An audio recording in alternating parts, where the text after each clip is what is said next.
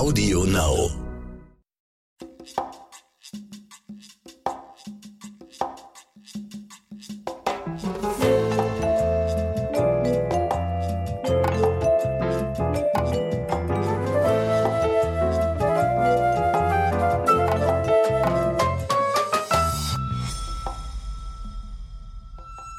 Schön, dass ihr da seid. Äh, heute auch an einem besonders sonnigen Tag. Der Sommer ist endlich da, Samina. Echt, oder? Ich habe ihn echt vermisst. Ja, ich kann es nicht fassen und ich fühle mich auch ehrlich gesagt so ein bisschen verkackeiert, weil ich hatte zwei Wochen Urlaub und äh, hatte fast nur Regen. Man Ja. konnte nichts machen.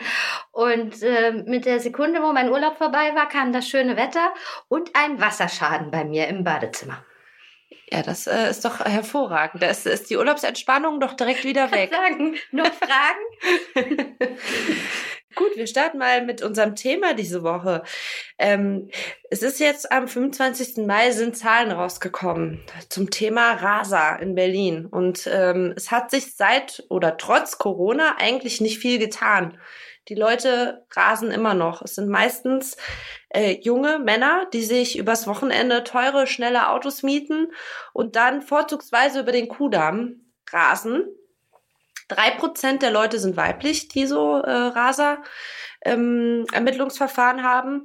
Was ich ja total interessant finde, in der Pandemie hat das ja nicht abgenommen, sondern eher zugenommen. Klar, ich kann man sich ja irgendwie erklären, die Straßen sind freier. Teilweise hatte die Polizei gar keinen Platz mehr für die ganzen beschlagnahmten Autos, weil es nämlich meistens auch Mietwagen sind. Und ähm, im Schnitt sind es ähm, mehr als zwei Ermittlungsverfahren, die am Tag eingeleitet werden gegen Raser. Das Mhm. finde ich ist eine krasse Zahl. Das ist schon eine ordentliche Hausnummer, ja. Und ich finde das äh, relativ ähm, selbsterklärend, dass es eben in der Pandemie, dass die Zahlen da nach oben gehen, weil die Leute haben ja auch nichts zu tun gehabt. Viel- Also andere Freizeitaktivitäten. Und man muss es ja ganz klar sagen, diese Leute nehmen dieses Rasen als Sport und Spiel oder betrachten das so. Das ist deren Hobby, deren Freizeitvergnügen. Äh, und andere Möglichkeiten gab es ja gar nicht oder gibt es ja gerade gar nicht groß. Und deswegen wurde, glaube ich, besonders viel gerast. Das stimmt. Was man dann nicht außer Acht lassen darf, wenn gerast wird, sind ja meistens, wenn Unfälle passieren, nicht nur die Raser, die Leidtragenden, sondern diejenigen, die schwer verletzt sind, zu Tode Falsch. kommen. Sogar die Raser sind in den wenigsten Fällen die Leidtragenden. Genau. Da bin ich immer überrascht, wie die äh, unversehrt aus den schlimmsten Autowracks steigen. Die scheinen irgendwie, das scheint irgendwie so zu sein, dass wenn man auf den, weil die ja immerhin vorher, ganz, ganz kurz vorher zumindest gewarnt sind und wissen, es kommt jetzt zum Crash. Ich glaube, dann kann man sich da vielleicht noch irgendwie drauf einstellen oder irgendwas anspannen oder irgendwelche Schutzfunktionen einnehmen. Aber ich bin immer sehr, sehr darüber verwundert, äh, wie unversehrt die Raser aus den Autos steigen, wohingegen ja äh, sämtliche Unbeteiligten oder Zufallsopfer oft die schwersten Verletzungen davontragen. Ja, das wollte ich gerade sagen. Die Raser sind in den selten, nee, alles gut. ähm, die Raser sind in den seltensten Fällen die Leidtragenden, auch wenn sie dann Strafen bekommen. Die bekommen sie aber zurecht. Die Leidtragenden sind meistens vollkommen Unbeteiligte. Wir haben heute zwei Fälle über die wir sprechen wollen. Ähm, der eine Fall ist ein absoluter Präzedenzfall. Das erste Mal ist ein Raser wegen Mordes verurteilt worden zu lebenslanger Haft. Ja. Der zweite Fall ist einer, der noch gar nicht so lange her ist.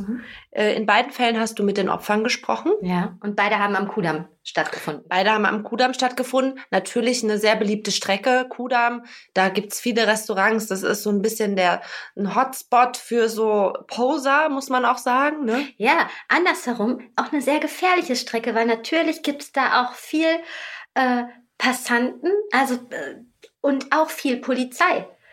Es ist jetzt nicht unbedingt die abgelegenste äh, Art, so ein Rennen zu veranstalten. Deswegen ähm, verstehe ich es eigentlich gar nicht. Andersherum sind das natürlich genau wie du sagst. Das ist der Typ Poser, der so ein Rennen fährt und der möchte gesehen werden. Der möchte seinen Motor heulen lassen. Der möchte vielleicht gerade gerne vor dem Kaffee, wo äh, hübsche junge Mädels sitzen, auch nochmal besonders durchtreten und Eindruck schinden. Und ja, deswegen halt der Kudamm. Naja, am Kudamm fällst du auf jeden Fall mehr auf und kriegst eher das Publikum, was du beeindrucken willst, als wenn du jetzt mit einem äh, Ferrari oder mit einem dicken BMW durch Prenzlauer Berg fährst, wo die ganzen Familien Ökos Ja, gut, sind, ne? Aber Prenzlauer Berg wäre ja auch immer noch keine Alternative. Oder willst du den da dann auf die Familien loslassen? Eine Alternative wäre ja, und damit bleiben, nicht falsch verstehen, damit bleiben solche Rennen natürlich immer noch illegal.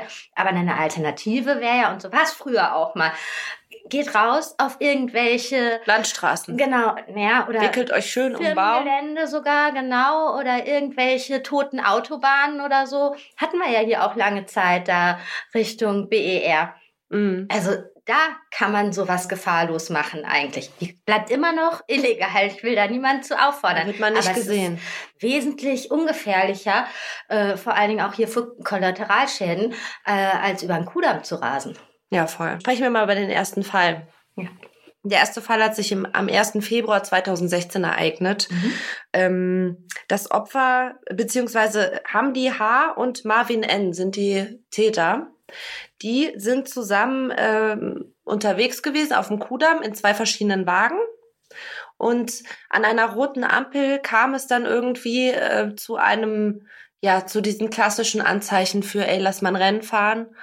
Der eine lässt den Motor heulen, der andere fährt ein bisschen vor. Beide hatten dicke Autos dabei. Da wollte man mal so ein bisschen Sch Schwänze vergleichen, oder? Ja, so kann man sagen. Genau, es kam so an der Ampel zu dem klassischen Posing, hat den Motor heulen lassen. Marvin N. hatte noch eine Beifahrerin auf dem, äh, also eine Frau auf dem Beifahrersitz, äh, der er vermutlich dann auch ein bisschen imponieren wollte. Und dann ging's ab. Und zwar ohne Rücksicht auf Verluste, ne? mit äh, teilweise zweieinhalbfacher Geschwindigkeit über äh, eine wirklich lange Strecke sind sie den äh, Kudamm hochgerast und ähm, Elf Kreuzungen. wollte ich gerade sagen, und haben Über dabei auch keine Rücksicht auf rote Ampeln genommen.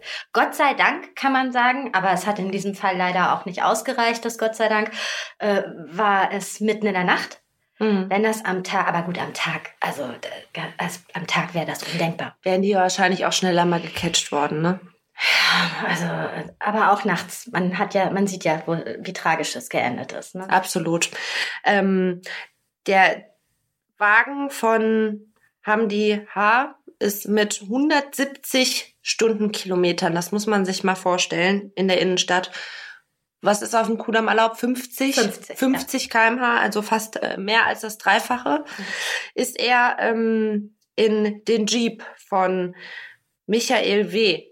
gefahren. Ja, Der wollte gerade die Kreuzung überqueren, genau. hat ihn 70 Meter weit geschleudert. Ganz schlimm. Kann man sich 70 Meter, ist verdammt viel. Also er hat ihn quasi so hochgelupft und der ist dann Ganz, ganz weggeflogen. Wenn man sich die Bilder auch nochmal anguckt, äh, wir laden euch die bei Instagram hoch.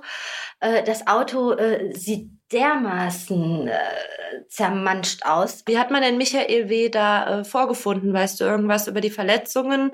Äh, musste man ihn rausschneiden? War er noch am Leben am Unfallort Nein. oder war er direkt tot? Nein, er war sofort tot. Äh, die Verletzungen waren natürlich äh, lebensgefährlich. Äh, aus dem Auto, wrack- also wenn man sich das anguckt, ist das außer Frage, dass da noch jemand äh, lebendig hinauskommt. Ähm, Du hast es gerade schon gesagt, dieses äh, große, schwere, massive Auto. Also wir reden da wirklich nicht. Ähm, ich lade euch auch vielleicht mal irgendwann ein äh, Bild von meinem Auto hoch. Das ist keine Probleme. Ich würde sagen, das kann man mit dem Fahrrad anstupsen und das fliegt 70 Meter. Äh, dieser Jeep war, das war wirklich äh, ziemliche Maschine und das ist 70 Meter über den Kudamm da geschossen. Ähm, Ja, das, das eine Auto war ja in Bewegung und hat das dann gerammt. Ne? Das ist ja, das heißt, dass das haben die Haar quasi noch so ein bisschen Schwung hatte und wahrscheinlich auch deswegen nicht so schlimm verletzt wurde, sondern das angeschoben hat. Ne? ganz genau. Also ich kenne mich mit Physik nicht so aus. Jeder, der mich kennt, weiß das. Aber das ist ja diese Fliehkraft, die dann da einfach, Die Fliehkraft, genau. wollte man ein interessantes Wort sagen. Besonders äh, tragisch kommt dann noch hinzu, also es war ja äh, Rentner Michael W., ähm, Genau. der das Auto gefahren ist. Der war gerade auf dem Nachhauseweg von seiner Lebensgefährtin und äh, der wäre zwei Querstraßen. Also es waren es Luftlinie vielleicht 300 Meter, dann wäre er zu Hause gewesen in der Kaltstraße in seiner Wohnung. Ich habe mir das Ganze auch wirklich mal angeguckt, äh, weil das auch so ein bisschen meine Hut ist. Ich wohne da. Ich habe ja auch dann da gedreht, sehr viel an der Unfallstelle und so. Und äh, wenn man das Ganze abläuft, wirklich von wo der Crash passiert ist, bis zu der Wohnung dann von Michael W. oder der ehemaligen Wohnung, äh, das ist schon sehr tragisch. Also der wäre wirklich zwei Minuten schneller oder eher da vorbeigefahren und wäre durch gewesen. Der Sohn hat es erst am nächsten Tag aus den Nachrichten erfahren, was mit seinem Vater passiert ist? Naja, also äh, ob aus den Nachrichten, auf jeden Fall hat er Anrufe von Bekannten gekriegt, die die Crashbilder in den Nachrichten gesehen haben. Weil man muss sich das so vorstellen, äh, es gibt äh, gewisse äh, äh, Nachtkameramänner oder wie sie im Englischen heißen, Nightcrawler. Äh, machen wir vielleicht auch mal eine Folge drüber und erzählen euch ein bisschen mehr über deren Arbeit, weil das ist auch sehr spannend. Die sind bei solchen Unfällen zuerst vor Ort. Mhm. Da dieser Unfall ja mitten in der Nacht passiert ist, waren die natürlich sofort da.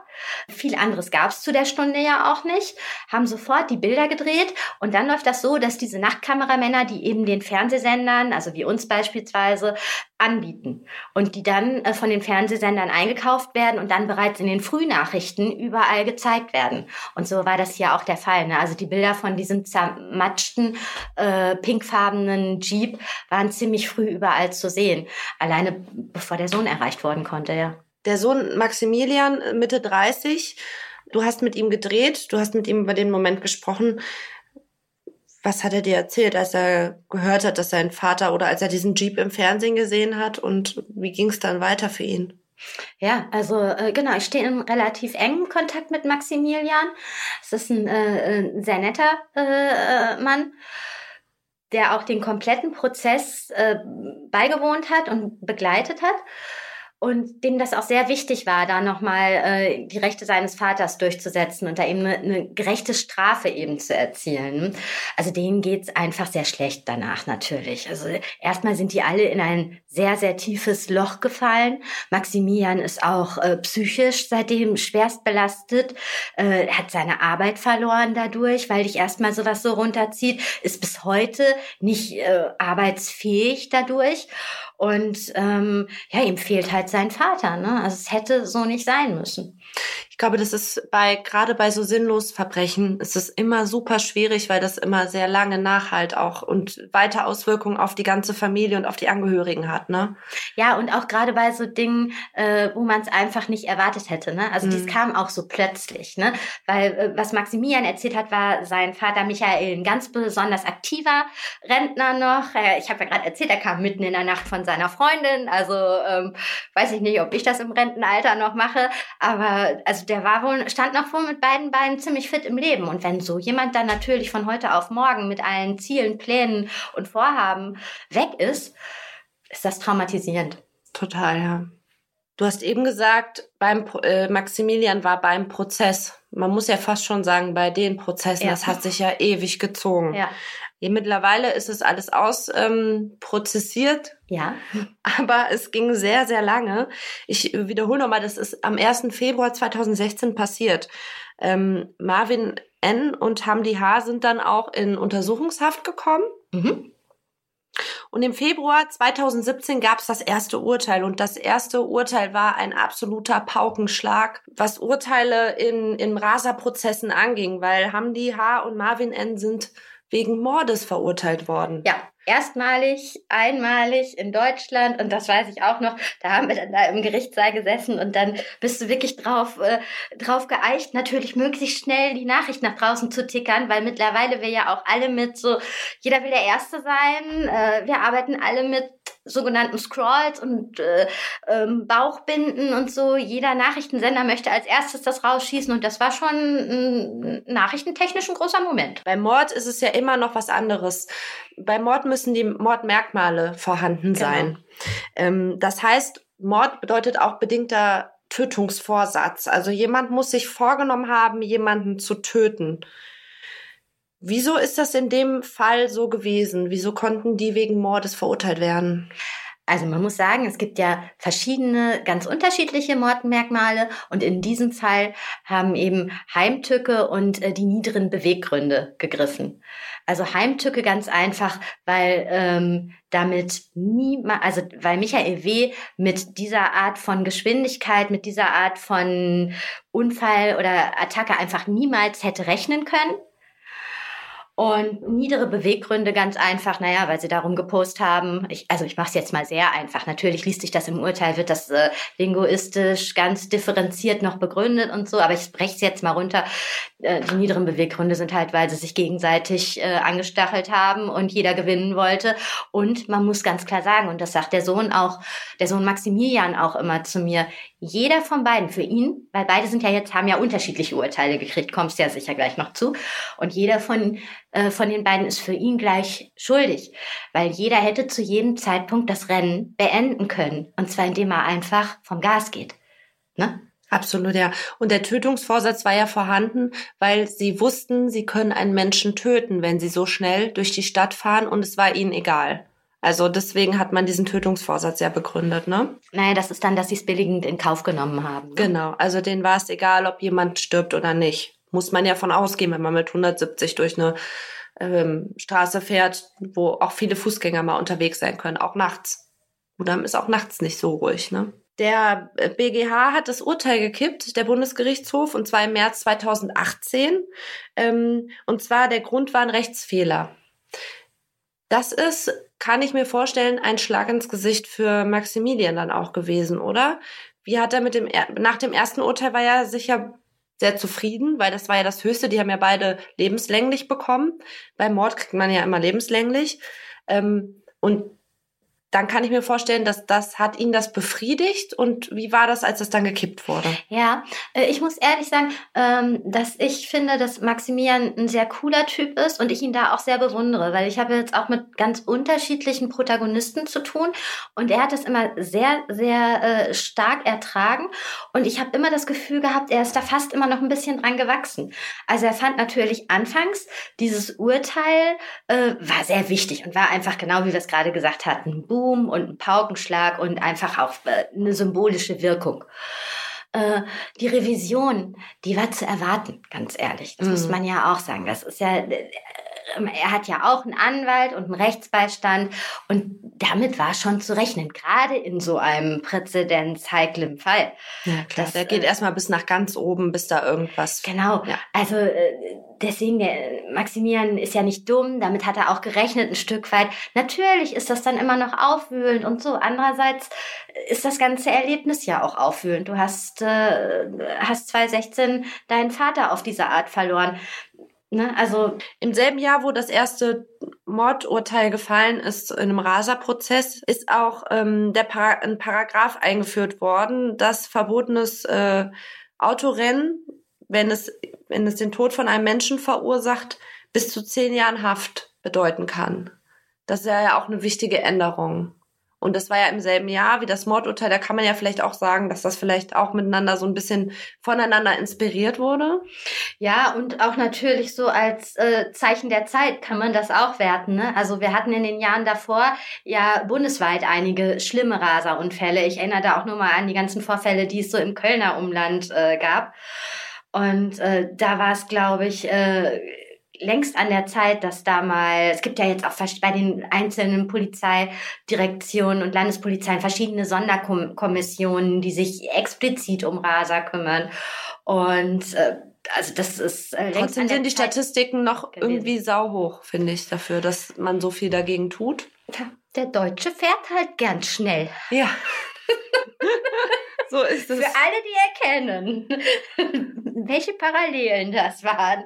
Jeder kennt einen im Freundeskreis, der voll schnell fährt. Heißt nicht, dass es ein Raser ist, aber so Poser, Autoposing ist einfach immer noch so ein Entwicklungsstadium von manchen Männern, muss man auch dazu sagen. Wir haben gerade schon gesagt, das Urteil ist gekippt worden. Dann hat es wieder ein Jahr gedauert. Im März 2019 hat das Landgericht Berlin dann wieder lebenslange Haft wegen Mordes ähm, verhängt. Für beide. Für beide, ja. Genau, und davon ist ein Urteil äh, dann rechtskräftig geworden, weil es im Juni 2020 erst, weil es durchgewunken wurde, genau. Und äh, eins ist aber direkt wieder äh, wieder äh, zur Verhandlung freigegeben worden. Ähm, also weil auch klar war, dass das so nicht äh, keinen Bestand haben kann. Da sieht man auch mal ganz schön, wenn man so einen Präzedenzfall schaffen will in der, in, im juristischen Sinne, wie sehr das auch Ping-Pong sein kann, bis das da alles mal feststeht und so, weil das werden ja auch äh, der Fall, da werden sich ja später ganz viele andere Fälle auch drauf berufen. Mittlerweile gibt's ja auch schon mehrere Ja. Fälle, in denen jemand wegen Mordes auch verurteilt wurde, ne? Beim Rasen. Ähm, du hast gerade schon gesagt, einer ist für rechtskräftig genannt worden. Das war ist der Fall gegen Hamdi H. Das ist ja auch der Fahrer, der ähm, Michael W. dann am Ende gerammt hat. Ja. Marvin N. wurde nochmal neu verhandelt. Wurde Aus welchem Grund? Wieder neu verhandelt, ja. Ähm, Du sagst ja selber, für Maximilian W. waren die beiden gleich schuldig und im Endeffekt haben sie sich angestachelt. Natürlich hatte Hamdi H. am Ende die Mordwaffe unterm Arsch sozusagen. Genau, genau. Äh, Und das war schlussendlich auch, also es gab verschiedene Sachen, die Marvin N. dann auch noch positiv angerechnet wurden. Also er hat sich äh, an der Unfallstelle dann äh, sofort, ähm, womit wir wieder beim Thema waren, ne? die beiden äh, Raser waren kaum verletzt. Verletzt war aber Marvin N.s Beifahrerin, um die hat er sich gekümmert. Er hat sofort erste Hilfe geleistet. Er hat äh, in einem, nicht im ersten Prozess, aber in seinem dann schlussendlich, in seinem äh, Einzelprozess dann auch äh, so etwas wie eine Entschuldigung da abgegeben. Aber nicht beim ersten, beim, Nein, nicht beim ersten. ja, also ist dann die Frage, inwieweit er sich da geändert hat. Wenn er in irgendwann bei irgendeinem Prozess, wenn er merkt, okay, scheiße, es könnte wirklich sein, dass ich jetzt 15 Jahre bekomme, sich entschuldigt. Was hat Maximilian dazu gesagt? Hat er die angenommen? Nö. Also der, äh, also nö, was soll der eine Entschuldigung annehmen? Außerdem, also wer soll das entschuldigen, diese Tat? Das ist ja das, äh, nö, ich glaube, da ist der, hat er ein wirklich dickes Fell. Und was man auch sagen muss, jeder der beiden Raser hätte zu jedem Zeitpunkt Fuß vom Gas nehmen können und mein Vater wird noch leben. Warum wurden die Fälle getrennt und was ist dann bei Marvin N. auch rausgekommen? Also Marvin N. wurde in seinem Prozess dann äh, schlussendlich zu 13 Jahren Haft äh, wegen versuchten Mordes und gefährlichem Ein, äh, Eingriff in den Straßenverkehrs äh, verurteilt. Außerdem noch äh, wegen gefährlicher Körperverletzung. Das bezog sich auf seine Beifahrerin. Und ähm, außerdem hat er eine fünfjährige Führerscheinsperre erhalten. Wie alt waren die beiden denn? Also ich finde 15 und 13 Jahre ist ja schon eine krasse Zeit. Die waren ja auch noch relativ jung, ne? Ja, Anfang ja, ja, ja, aber Marvin- das ist alles nicht so. Guck mal, also äh, die sind jetzt, äh, Marvin N. ist 29, haben die, es müsste 32 sein. Ist ja hier das Alter, was du uns da gerade statistisch auch total Klassisches hast. ne? Alter, ja. Ganz klassisch. Äh, und ähm, bei Marvin N. kann ich alleine sagen, guck mal, das Ganze ist passiert 2016. Als der verurteilt war, saß der schon fünf Jahre in U-Haft. Wird abgezogen nochmal von der Straße. Das wird ne? vom normalen Strafmaß abgezogen und dann hast du generell auch bei, äh, so, ähm, bei einer Haftstrafe nach Hälfte der äh, Zeit äh, ein Anrecht auf Prüfung. Die Hälfte ist also, wenn wir äh, die fünf Jahre abziehen von 13, das ist also schon dann fast wieder in zwei Jahren, anderthalb.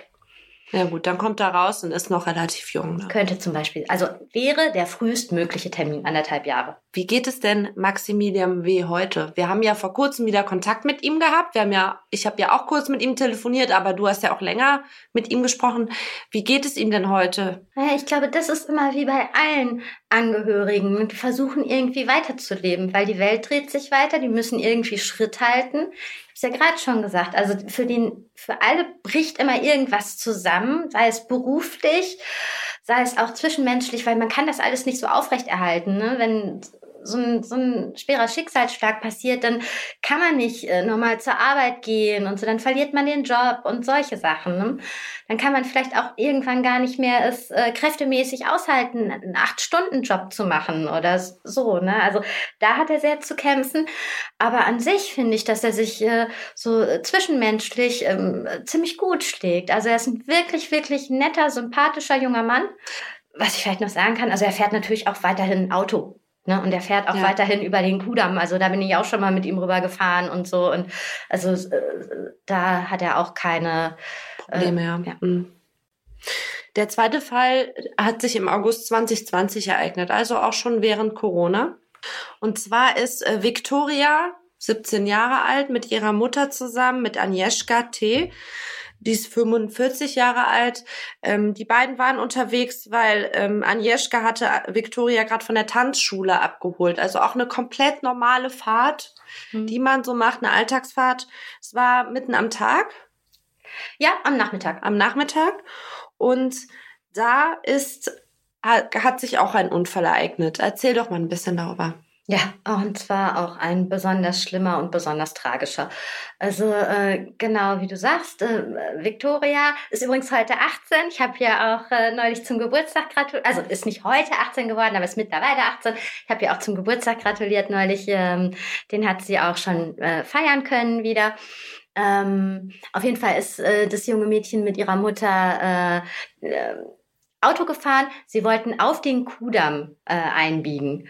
Und ähm, ähnlich wie bei Michael W. Ja, eigentlich mhm. sehr ähnlich, genau. Ja. Es ist immer das gleiche äh, Schema, dass da auf der auf der Geraden äh, beschleunigt wird oder das Rennen gefahren wird. Da sind zwar mehrere Ampeln, aber die Straße ist sehr lang, deswegen bietet ja. sie sich an. Und wenn jemand, wenn es jemandem egal ist, ob da Ampeln sind oder nicht, dann kann er halt schön durchziehen, ne? Ja, ja. Und wenn jemand auch egal ist, ob er Menschen verletzt. Genau. Weil, das. also gerade das, das war halt äh, früher Abend, da war es dann, da war es noch total beliebt auf dem, äh, auf dem Stück, wo der, wo der Fahrer gerast ist. Auf jeden Fall, Agnieszka und ihre Tochter äh, Victoria wollten auf den Kudamm einbiegen und äh, sind da von äh, dem heranrasenden BMW eines 29-Jährigen erwischt worden. Der, äh, es war ein Miet-BMW, muss man auch noch sagen. Es war 29-Jähriger aus dem Grunewald, der ein bisschen auf dicke Hose machen wollte, weil äh, seine äh, Auslandsbekanntschaft, eine Freundin, die er irgendwie im Urlaub kennengelernt hatte, äh, ihn in Berlin besuchen wollte. Da muss natürlich ein bisschen gepostet werden, ne? genau. ne? Da muss ja ein bisschen angegeben werden. Machst du doch Man auch muss ja eine Frau, so, oder? Natürlich. Also mietest, du dir nicht auch immer einen BMW? Ich miete mir sofort einen schönen BMW, wenn ich Besuch bekomme. Muss ja alles nach Erfolg aussehen hier. Ich auch, ich auch. Manchmal auch noch ein Luxusloft dazu. Genau, so eine Airbnb-Wohnung, genau. BMW und dann wird schön erstmal gefaked und dann schön ähm, hier, wir sind ja in der Nähe der ähm, Galerie Lafayette, dann gehen wir uns erstmal schön noch ein paar Gucci-Taschen kaufen, die wir dann später zurückbringen. Laien, Miettaschen. Miettaschen, genau.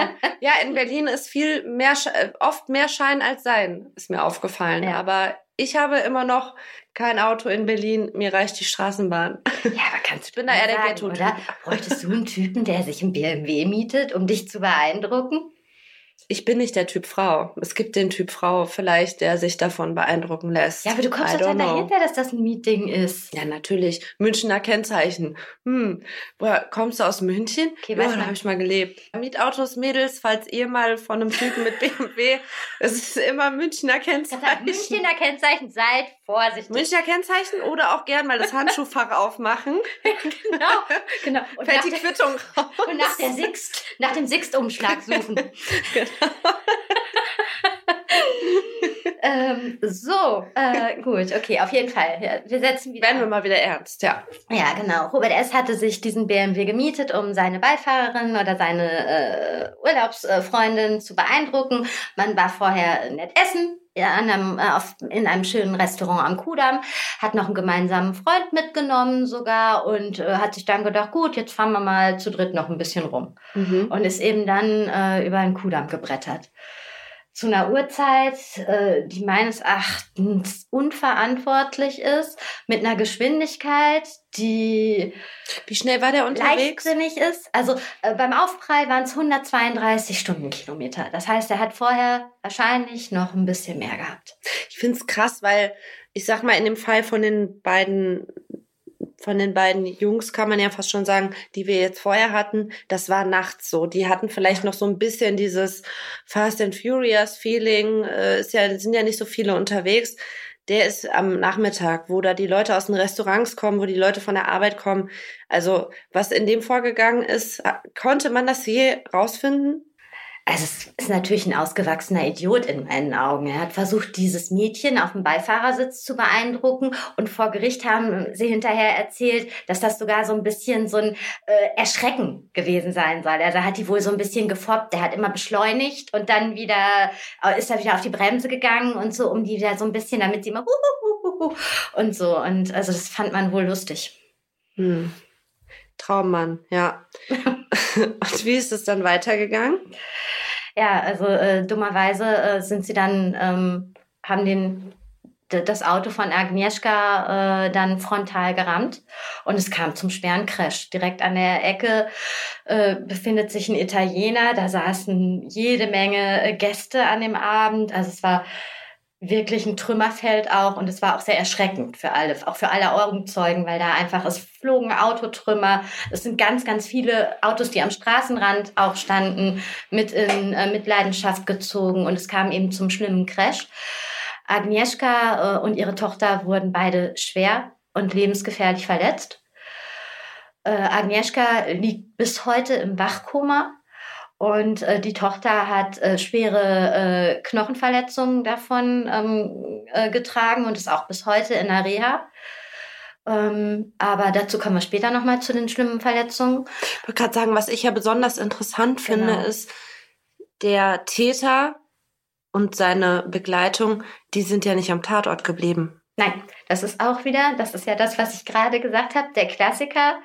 Die Unfallverursacher haben wieder fast unverletzt das Ganze äh, überstanden. Daraufhin sind dann der Fahrer, hat sich die Beifahrerin geschnappt und ein Taxi angehalten und sie sind zu ihm nach Hause gefahren. Sie haben den Unfallort einfach verlassen. Sie haben sogar den Freund, der auch noch mit im Auto war, auch zurückgelassen. Der war verletzt oder sich warum? entfernt. Der verletzt, der war verletzt, ja. Aus Schockmoment oder wieso macht man sowas? Ähm, ja gut, also im Nachhinein kann man immer gut sagen, Schockmoment, weil das ist bestimmt schockierend. Unfälle sind schockierend. Ne? Das weiß man mhm. selber, wenn man mal irgendwann nur bei einem kleinen Blechschaden irgendwie bei so einem Bums daneben stand. Das ist schon, äh, auch das macht schon erstmal huch und so. Ähm, äh, das könnte so gewesen sein. Allerdings hat er später dann auch noch versucht, äh, sich rauszureden bei der Polizei, als man ihn dann versucht hat, äh, dazu zu befragen zu dem Unfall. Hat er gesagt, er sei das Auto nie gefahren. Er wäre zu dem Zeitpunkt im Ausland gewesen. Also der klingt für mich ehrlich gesagt wie der größte Volltrottel. Ja, also das ist wirklich in der Tat, du sagst es sehr kurz gedacht, weil du kannst dir ja vorstellen, dass wenn man ein Auto fährt und einen Unfall sogar noch mit diesem Autobau und man nicht irgendwie in einem Ganzkörperkondom saß, man auf jeden Fall DNA zurücklässt. Ne? Und so war es dann auch. Also DNA. DNA, gab es auch bestimmt Zeugen, die ihn erkannt haben? Äh, so weit musste man gar nicht gehen, weil es jede, das Auto war voller DNA-Spuren, die dann gereicht haben, um den äh, Menschen sofort in U-Haft zu nehmen. Es gab nach diesem Unfall gab es äh, mehrere Demonstrationen auch am Kudamm, unter anderem auch mit Victoria. Ja, Genau. Du warst ja auch da, ne? Ganz genau. Ich war, also es gab äh, zwei Mahnwachen mittlerweile schon. Es ist aber auch eine dritte noch geplant. Also äh, die soll dann wahrscheinlich am, am Jahrestag stattfinden. Aber die Angehörigen ähm, äh, und Unterstützer von Eva und Agnieszka sind da auf jeden Fall sehr aktiv und äh, haben auch gewisse Forderungen, die auch absolut äh, nicht an den Haaren herbeigezogen sind. Also man fordert da ein Tempo 30 Einerseits vielleicht eine Verkehrsberuhigung, andererseits. Poller wären auch eine Idee. Poller und auch ganz ehrlich, und das wäre doch auch super, äh, hier Starenkästen wäre doch auch eine super Idee, oder? Ich wohne in so einer langweiligen Straße und da steht so ein Gelddruckautomat von der Berliner Polizei. Äh, ganz oft Tempo 30 ist da nämlich. Und äh, das ist wirklich nur, um damit Kohle zu machen in meinen Augen. Da passiert nie was. Da ist noch nie, da ist keine Schule, kein Kindergarten. Da kann überhaupt kein Mensch totgefahren werden, so ungefähr. Und, aber da ist eine 30er-Zone und der Kudamm, der die Rennpiste vor dem Herrn ist, gar keine Beschränkung. Ja, und das fordern Blitzer, eben. Blitzer würde ja Sinn machen. Genau. Andererseits, wenn ich, wir haben uns gerade darüber unterhalten, mit was für einer Geschwindigkeit die unterwegs waren. Ich glaube nicht, dass die sowas dann auch noch abhalten würde. Meinst du denn, dass da irgendwie, ist da irgendwas im Gespräch, dass das dann auch Erfolg haben wird? Dass der Kudamm vielleicht ein bisschen sicherer wird?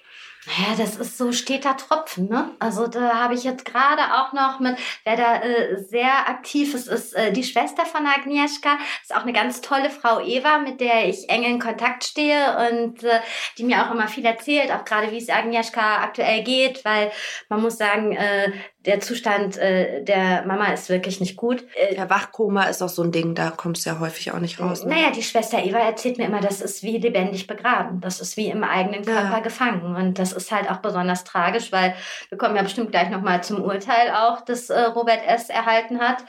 Und da hat er sich ja auch einen Deal ausgehandelt noch vor Gericht. Also wir haben da manchmal wirklich, ja, also es ist, Justiz in Deutschland ist manchmal wirklich schon oder immer begründet, aber manchmal einfach schwer nachzuvollziehen beziehungsweise schwer nachzuempfinden. Ne? Also weil da wurde dann ein Deal ausgehandelt. Äh, äh, Robert S. hat drei Monate äh, und äh, zehn Jahre im offenen Vollzug erhalten. Das heißt, er, er darf kann, raus. Ja, genau. Er kann das quasi, das ist immer so eine Schlafstrafe, nenne ich es immer. Ne? Die kannst du quasi abschlafen, weil du dann nur nachts da sein musst. Drei Jahre und zehn Monate. Und er kann jeden Tag raus, er muss nur zum Schlafen ins Gefängnis. Das heißt, er spart sich ja eigentlich sogar noch seine Miete von seiner Wohnung eigentlich, ne? ja. Wenn man es ja. mal so sieht. Wenn er sich tagsüber draußen rumtreibt, ja. Ist das denn, Victoria hat den Unfall ja miterlebt, ja. das ist ihre Mutter, die da im Wachkoma liegt. Mit so einer Strafe kann sie doch nicht zufrieden sein und die Eva auch nicht, oder? Nein, ist sie auch nicht. Also genau. Mhm. Also gerade dieser Deal äh, ist auf sehr viel Unverständnis gestoßen. Ähm, gerade auch wenn, also Victoria ist ein ganz, ganz tolles Mädchen, muss man sagen, die sich jetzt auch gerade langsam wieder zurück ins Leben kämpft, auch mit viel Reha. Ähm, ist es natürlich noch mit viel Therapie und so. Aber äh, dann natürlich äh, ist also reicht das vorne und hinten nicht. Da, wo soll das als, die, die ist ganz alleine jetzt. Die hat mit ihrer Mama alleine in einer Wohnung gewohnt, in der äh, wohnt die 18-Jährige jetzt allein. Das mhm. muss man sich auch mal vorstellen. Also es ist schon alles sehr hart. Hm. Ich verstehe nicht so recht, wenn haben die H und Marvin N werden zu Mordes und versuchten Mordes lebenslänglich verurteilt teilweise und Robert S. bekommt drei Jahre im offenen Vollzug. Wo setzt, wie entscheidet man das? Also im Endeffekt, gut, Agnieszka ist nicht tot. Liegt es jetzt nur noch daran, ob jemand stirbt oder nicht, ob man so eine hohe Strafe bekommt? Weil wer, der Präzedenzfall war ja dafür da, dass man diese Leute mehr bestrafen kann. Und auch dieser Paragraph, der sagt ja bis zu zehn Jahre Haft für Raser. Trotzdem ist drei Jahre im offenen Vollzug ja eigentlich nichts. Ja, das stimmt. Aber das ist natürlich, wie gesagt, wenn man so einen Deal aushandelt mit einem Geständnis dann und so, ne, dann ist das auch irgendwie schwierig, da dann noch gegen zu schmettern. Ne? Aber ich gebe dir vollkommen recht. Also das ist natürlich eigentlich nicht, äh, nicht verhältnismäßig und es hängt ganz klar von der Anklage. Und das hast du ja gerade selber schon richtig erklärt. Die wiederum fußt auf den Merkmalen. Sind die Mordmerkmale erfüllt oder eben nicht? Und in diesem Fall hat man sie eben nicht äh, erfüllt gesehen. Also es, die Anklage lautete ja auf äh, gefährliche Körperverletzung, schwere Körperverletzung äh, und äh, Unfallflucht. Nochmal sowas kam hinzu. Ne? Äh, und ich glaube sogar auch noch Sachbeschädigung. War ja auch so viel. Das war ja so ein Trümmerfeld vor Ort. Mhm. Ähm, aber da war halt kein Mord dabei. Für mich auf jeden Fall zwei spannende Fälle, vor allen Dingen, weil sie so unterschiedlich sind. Wir haben einmal die härteste Strafe, die jemals ausgesprochen wurde und einmal eine Strafe, die relativ mild ist für die Folgen, die der Unfall verursacht hat. Es wird nicht aufhören. Ich glaube auch nicht, dass das jetzt nach Corona weniger wird. Es war auf jeden Fall auch mal eine außergewöhnliche Folge und ich merke das auch wirklich in einem Unterschied zu meinen sonstigen äh, Fällen. In diesem Fall sind die Täter Autofahrer und die Waffen Autos. Wir werden, wir haben in den nächsten Wochen noch ein bisschen, um euch mal so einen kleinen Ausblick zu geben wie es bei uns jetzt weitergeht. Wir warten immer noch auf Anna-Marias Aussage.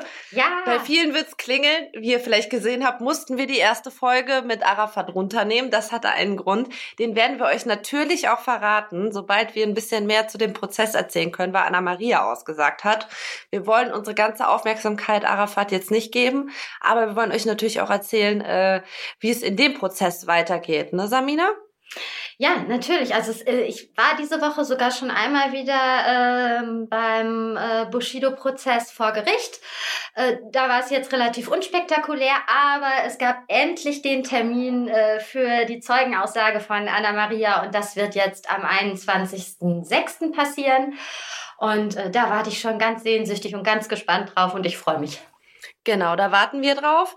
Ansonsten werden wir mal gucken, was uns in den nächsten zwei Wochen passiert, was uns inspiriert in unserer Arbeit. Ich bin mir sicher, jetzt, wo die Sonne rauskommt, wo das Leben wieder richtig startet, werden da bestimmt ein paar spannende Fälle noch kommen diesen Sommer. Dann wünschen wir euch noch ein schönes sonniges Wochenende. Genießt ein kühles Bier im Biergarten. Wir werden das auf jeden Fall machen. Hoffen, dass kein Breaking News reinkommt. Hört unseren Podcast am Pool oder im Cabrio. Und geht mal auf unsere Instagram-Seite Crime in the City Berlin damit ihr auch noch ein bisschen Fotos und Videos zu den aktuellen äh, Folgen bekommt. Wir werden heute auch wieder ein bisschen was posten. Genau, wir laden ein bisschen was von der Mahnwache hoch zum Beispiel und vielleicht auch ein paar Unfallbilder. Hm? Genau. Bis dahin, auf Wiederhören. Tschüss.